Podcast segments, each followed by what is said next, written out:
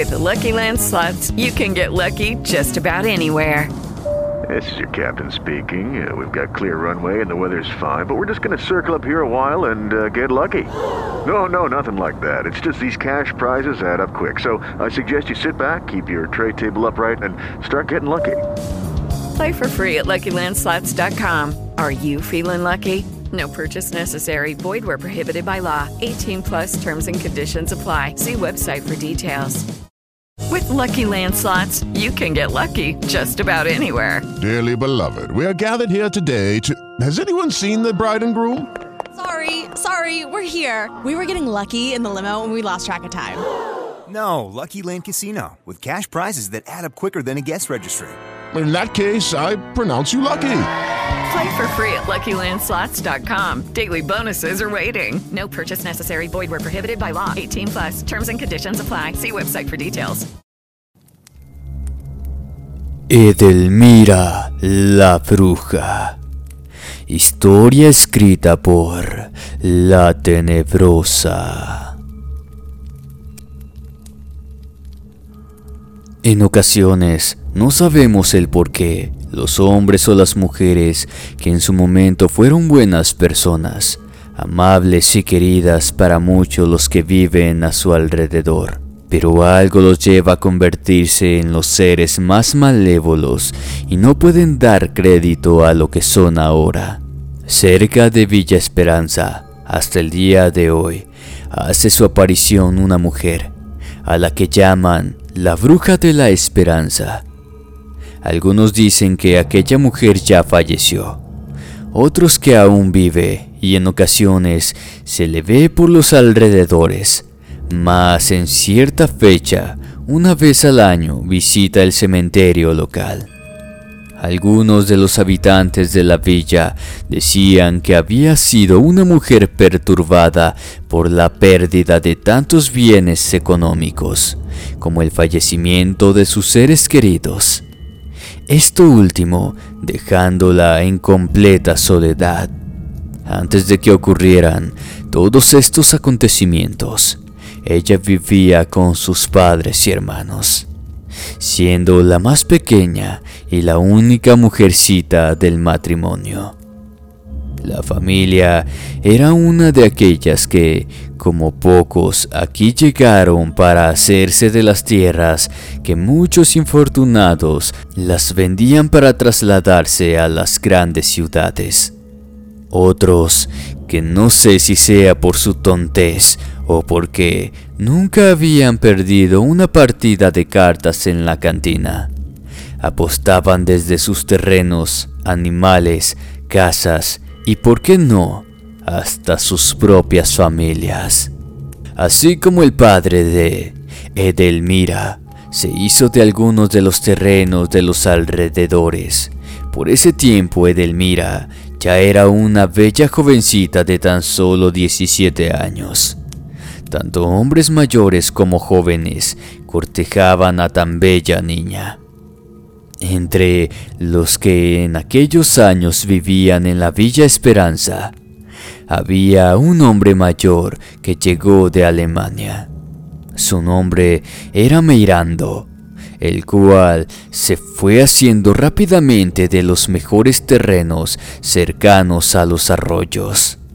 Al poco tiempo llegó un sobrino de aquel señor. Su nombre era Alban Schwartz, el cual deslumbró a la joven Edelmira, cayendo rápidamente en los encantos de aquel hombre. Aunque no solo Edelmira había sido atraída por los encantos de éste, sino también su señora madre. Mucho se especulaba que aquella señora hizo todo lo imposible de entrar en los aposentos de aquel hombre, lográndolo con el tiempo, cosa que llenó de vergüenza a su familia.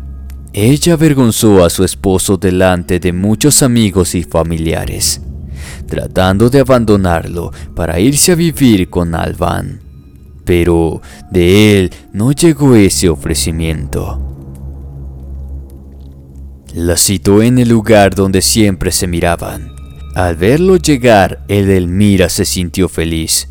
Al verlo llegar, Edelmira se sintió feliz, pero la desilusión al escuchar sus palabras. Él también se burlaba de ella. La joven comenzó a llorar y al quererse ir de ese lugar, él la tomó de la mano y haciendo un ademán como si tuviera el corazón de la joven, le dijo con tono de burla, No te necesito. Aquellas palabras hacían eco en la pobre niña. Las mujeres en el pueblo se burlaban de Edelmira, diciendo que su madre había sido más astuta que ella, que le enseñara la manera de cómo conseguir marido, que era una mala mujer. Miles de ofensas y burlas hacia la muchacha. En silencio lloraba su tristeza y amargura. No entendía por qué las personas aquellas que desde que era pequeña la habían apreciado tanto, ahora la lastimaban de esa manera. Todo pudo haber aguantado y tolerado, excepto la noche que encontraron muerto a su padre con un disparo. El pobre hombre se había quitado la vida y fue así cuando la desgracia en la familia se fue dando de poco en poco. De ahí siguieron la muerte de sus dos hermanos. A uno por rencillas con un ebrio le quitó la vida delante de varias personas. El otro hermano fue encontrado ahorcado dentro de las tierras. Para esos días, Albán y su nueva pareja habían dejado la villa para estar un tiempo en la capital. La maldita mujer abandonó a su hija a su suerte, pues vendió la casa y algunos de los terrenos, dejando de apoderado a un amigo de la familia, el cual había recibido órdenes de no entregar una sola moneda a la hija. Así anduvo la joven viviendo de la caridad de algunos de los que se compadecían de ella. El señor alemán sabía lo que su sobrino había ocasionado en la Villa Esperanza, así que compró algunos de los terrenos que fueran de la familia de Delmira, en lo más alejado de la villa. El anciano mandó construir una pequeña casa, un estilo muy peculiar para esos años mandó traer unos muebles de la capital y alejado de todo, llevó a la pequeña Delmira para que viviera en esa casa. Como ella ya no tenía nada que perder, las personas comenzaron a decirle que solo con un señor ya mayor tendría que conformarse. Esa fue la última vez que fue humillada por esa gente. Al entrar en esa casa, Edelmira se dio cuenta que algo extraordinario estaba por suceder. Aquel anciano era también un brujo. Él le enseñaría las artes oscuras para así poder eliminar a propios y extraños. Aquellos que la humillaron, pero sobre todo de su madre y Albán. El brujo le comunicó que ella no era la única chiquilla a la que su sobrino había engañado, ya que él también era un brujo, pero no de alto rango como él. Si ella aceptaba convertirse en una de las concubinas de su amo, ella tendría el poder que él le otorgara a todos los que son fieles y están a su servicio. El solo hecho de que la venganza se le estaba poniendo en charola de plata. La joven rápidamente aceptó todo lo que se le ofrecía, sin importar las consecuencias y sin escuchar al hombre de lo que podría suceder si ella aceptara. Pues ciega por destruir a estos dos, las consecuencias era lo que menos pensaba. Así empezó Edelmira primero de aprendiz del brujo. Entre más pasaban los meses, más fuerte se hacía el chismorreo entre las personas, hablando de la joven y del anciano. Caso curioso, Alban no tenía ni idea de lo que estaba por venir, pues seguro estaba de que su anciano tío le heredaría todo su conocimiento. Libros, artefactos, todo lo referente a la magia negra los grimorios, pero sobre todo el libro negro que por generaciones había estado en la familia Swarsh. Todo en lo que, al paso de los años, el viejo brujo había aprendido y adquirido, tanto en Alemania como en los países que había visitado o vivido en ellos. Lo que no sabía Alban que nada de lo que él esperaba se le daría desde el hechizo más simple hasta el más difícil, desde el más débil hasta el más fuerte. Edelmira fue una buena aprendiz y entre más pasaban los años, más la oscuridad de la noche se acercaba a Villa Esperanza. Desde allí observaba todo lo que había en el lugar, esperando pacientemente por su venganza pues en lo único que creía era en el que ahora era su amo y señor, sin dejar a un lado a su maestro Mirando, pues él se volvió el único ser afectivo, el único que se compadeció de ella. Por los alrededores comenzaron a desaparecer niños, desde recién nacidos hasta la edad de seis años los cuales jamás fueron encontrados, ni siquiera sus restos o ropita que vestían. Villa Esperanza comenzó a tener algunos hogares de luto por la pérdida de algún familiar, pues algunos hombres fueron encontrados sin vida, abiertos por su parte torácica, sin algún órgano dentro. Algunos desmembrados aparecían irreconocibles. Todos estos por los alrededores del lugar, también por los caminos, otros dentro de la misma villa. Nadie tenía alguna sospecha de quién se trataba para hacer ese tipo de atrocidades, pues no dejaban rastro alguno para tener algún fundamento, para señalar al o los culpables. La más anciana de la villa señaló que aquello se trataba de brujas, pues hacía ya varios años había sucedido algo parecido.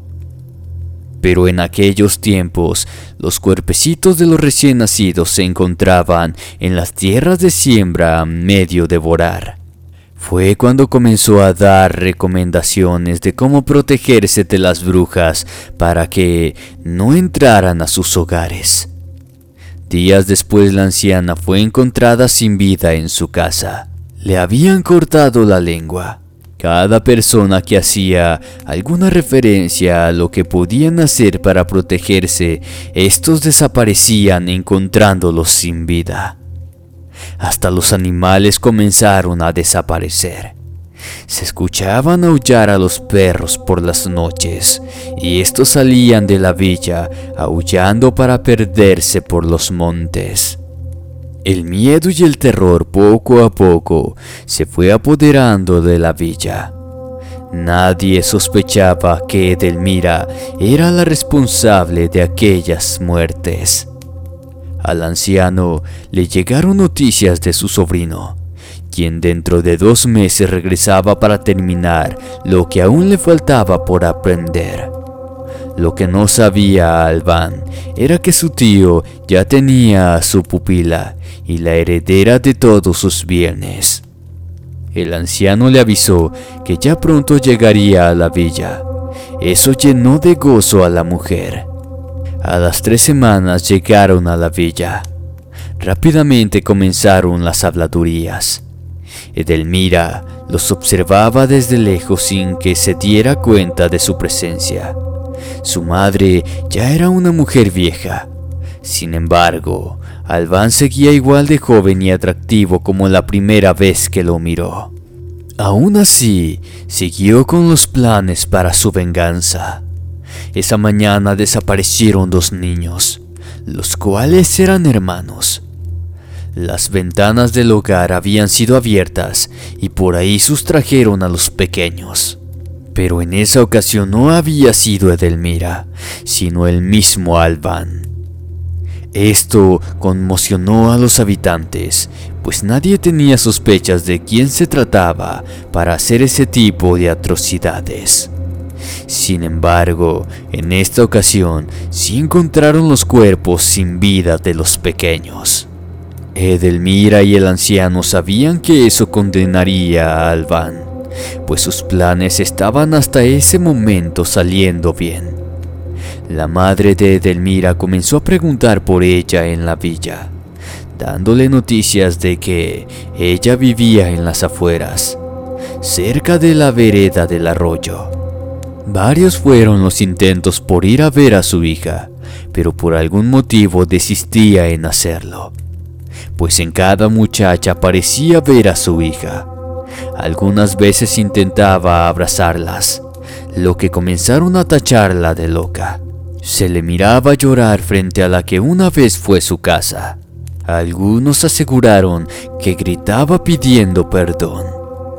Una noche mientras la señora dormía en su habitación, un ruido la despertó. La puerta de su cuarto se abrió. Entre la oscuridad pudo notar una silueta parada en la puerta que la observaba detenidamente. No podía distinguir de quién se trataba. La puerta se cerró violentamente sin que nadie entrara en los aposentos. Varias fueron las noches que sucedía lo mismo, lo que ocasionó que el miedo se fuera apoderando de ella cada noche, hasta el grado de ponerse a llorar. Día con día sucedía lo mismo sin saber de qué se trataba. Ella en ocasiones aseguraba que eran las almas de su difunto marido y sus hijos. Un día le dijo a Alban lo que sucedía todas las noches. Él solo le respondía que eran puras imaginaciones suyas, pues no ocurría nada de lo que decía. Tanto fue la insistencia de su mujer que comenzó a tratarla como una loca, por imaginar cosas aunque Alban sabía exactamente lo que estaba sucediendo. Una noche, el miedo de la mujer se convirtió en terror al sentir unas manos que acariciaban su cuello. Presa del terror, quiso levantarse de la cama, pero alguien estaba sobre ella. Dejó de acariciar su cuello para empezar a estrangularla. No eran las manos de la voz femenina que escuchaba por las noches. Aquellas manos tenían unas largas uñas, las cuales se empezaron a enterrar en su nuca. Estas estaban llenas de pelos como si de un animal se tratara, pero reconoció la voz de su hija Edelmira cuando ésta le decía, Vas a pagar por todo el daño que nos hiciste. No te perdono y jamás lo haré. Entre balbuceos, la mujer imploraba perdón. La carcajada de un ser maligno se escuchó por toda la habitación. Fue cuando la soltaron, no sin antes decirle que cada noche la torturaría hasta acabar con ella. Llena de horror gritaba hasta más no poder, desgarrando sus cuerdas vocales.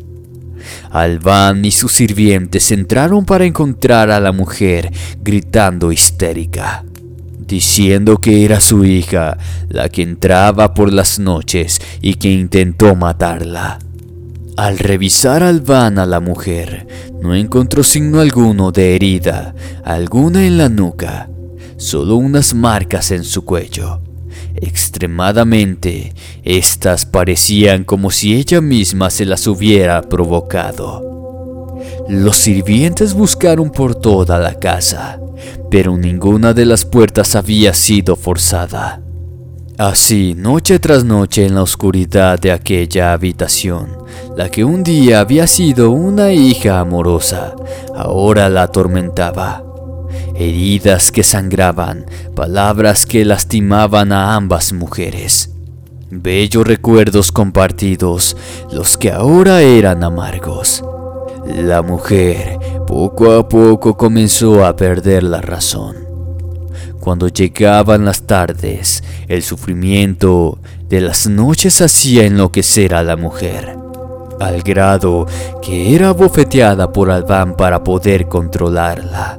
Sin embargo, la mujer, una noche en la que Delmira la atormentaba, logró zafarse de sus manos y salió corriendo gritando como lo que era para todos, una loca.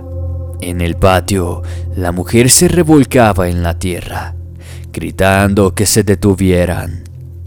Los empleados no podían hacer nada. Algo les impedía acercarse a la mujer. Solo Alban tenía la facultad de ver lo que ellos no miraban. A su mujer, el que una vez fuera su esposo y sus hijos, la atormentaban. Él sabía que no podía interceder, pues, si lo hacía, esos seres también se lo llevarían con ellos. Los gritos de la mujer se convertían en alaridos de dolor, hasta que dejó de moverse. Cuando se acercaron, ya estaba sin vida. Alban miró horrorizado cómo las siluetas negras arrastraban el alma hasta perderse tras los muros de la casa. Él sentía que desde la oscuridad alguien lo observaba. Lo hizo temblar pues sabía que algo también vendría por él. Muy temprano en la mañana, antes de sepultar a la que fuera su mujer, fue en busca de su tío para pedirle ayuda. Le contó lo que había sucedido, haciendo referencia que solo él podía ayudarlo pues él sabía de una gran protección hacia aquellos seres. ¿De qué manera podía pactar para servir al mismo amo que le servía a su tío? Pues varios fueron sus intentos en los cuales fracasó. La respuesta fue contundente. Estás solo en esto. Ni siquiera yo puedo ayudarte. El hombre no podía creer las palabras del anciano. Exigió que terminara lo que había empezado años atrás y le entregara el libro negro. Tranquilamente le dijo que ya había sido entregado a otra persona, la cual ya se había salido del país. El conocimiento a través de las artes oscuras y el libro ya no le pertenecían pues sus actos lo hicieron enseñar a otra persona. No porque sean brujos y sigan a un ser diferente a lo que sigue la luz, no quiere decir que ellos también tengan sus reglas y lleven sus mandamientos. Los malos actos como los que él hizo no agradaron a su Señor, y es por ello que pronto recibirá su castigo. Nadie puede huir de su destino. Aquellas palabras encolerizaron al hombre, tanto que tomó el pisapapeles que tenía y lo enterró en el pecho de su anciano tío. Antes de morir el anciano le dijo que muy pronto se vería nuevamente. En silencio salió de la casa sin ser visto y dejando al anciano sin vida. Edelmira esperaba la visita de su maestro, el cual jamás llegó. En su lugar apareció el fiel sirviente del anciano para darle la noticia de lo que había sucedido. Este le comunicó que las autoridades no habían hecho nada por buscar al asesino de su patrón por órdenes de Albán y aparte se había apoderado de todo lo que en vida había sido destinado para ella. Condenó al anciano a reposar en tierra sagrada dentro del cementerio de la villa. Antes de retirarse el sirviente, éste le entregó unas llaves de la puerta que se encontraba al fondo de la huerta. Por ahí podía entrar y salir sin ser vista. Esa noche, como muchas otras, Edelmira miraba desde lejos la villa. Desde la muerte de su padre y hermanos, Edelmira no había llorado tan amargamente como esa noche. Ella sabía que estaba completamente sola y maldijo a los habitantes de Villa Esperanza. Juró que por varias generaciones los haría pagar por todo el sufrimiento, las burlas y no haberle hecho justicia al anciano pero sobre todo haría de una vez pagar a Alban. Del antiguo arcón que le entregó su anciano maestro, sacó el libro negro. Durante el día preparó todo lo necesario, pues esa noche haría la más grande invocación que se le hace a un amo y señor. Llegada la medianoche, Edelmira comenzó el ritual de invocación recitando palabra por palabra, y sin salir de aquel círculo, la mujer danzaba frente a la hoguera sin ropa. De entre las llamas salió un ser que ella conocía, el alma de su difunto maestro. Aquellos dos seres se encaminaron a la villa sin ser vistos. La noche se tornó fría y a su paso el viento soplaba, lo que hizo que los habitantes se encerraran en sus casas, pues el miedo se apoderó de ellos. Se escuchaba el aullar de los perros, pero al ver que se acercaban aquellos dos seres, estos huyeron hacia los montes. Algunos curiosos se asomaban por las ventanas para ver qué pasaba unos cuantos vieron pasar a la joven como si ésta fuera un fantasma, una aparición. Santiguando se cerraban las cortinas para rezarle al Dios en quienes creían. Sin ser vista, así como le dijo el sirviente, entró a la parte trasera de la casa, como si de un fantasma se tratara. Edelmira recorría la casa sin hacer ruido. La luz de la luna apenas se iluminaba la habitación, pero aún así le permitía examinar al hombre dormido tan pensativamente, como si no tuviera remordimiento alguno. Albán abrió los ojos y quedó horrorizado al escuchar la voz suave de Edelmira, quien lo observaba en la oscuridad. Rápidamente encendió la luz no solo encontró a la quien años atrás había engañado, venía acompañada por el alma de su difunto tío. Lleno de horror, miraba el aspecto de Edelmira. Aquella tenía el aspecto de un ser maquiavélico, no la hermosura que hacía unos momentos había tenido.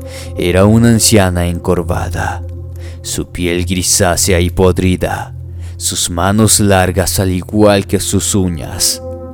Esta le preguntó con voz dulce si aún la encontraba hermosa, si aún la deseaba a pesar de su aspecto.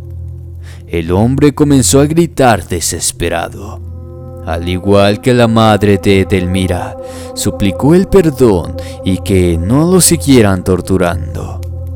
Edelmira sacó de su atuendo una daga la cual en vida su maestro le había entregado para que con ella sacara el corazón de aquellos que eran ofrecidos en sacrificio para su amo y señor. Edelmira con la daga cortaba una y otra vez el rostro de Albán con gran rapidez, haciendo cortes certeros y profundos.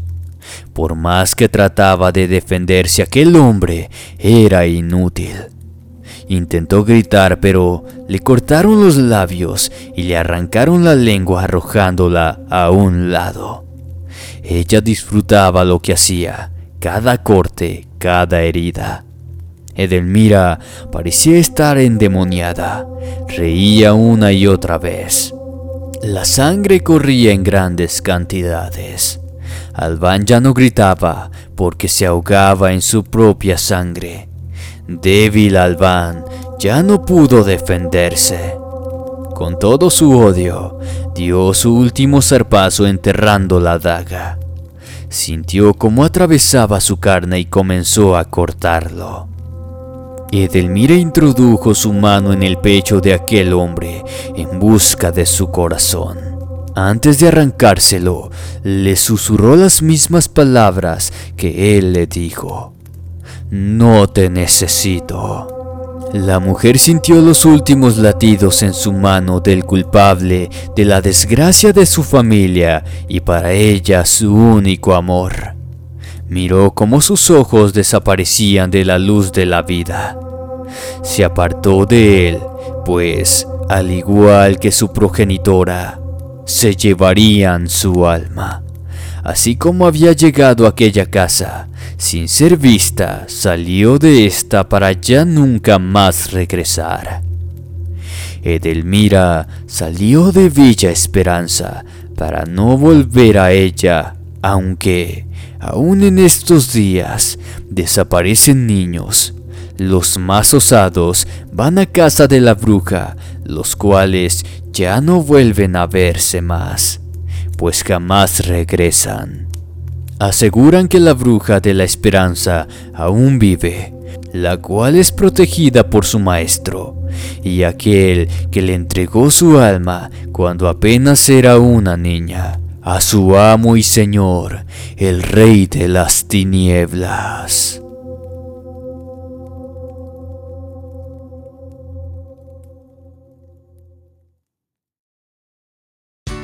Here's a little known fact almost half of all waste generated in Montgomery County comes from businesses, organizations, and government facilities.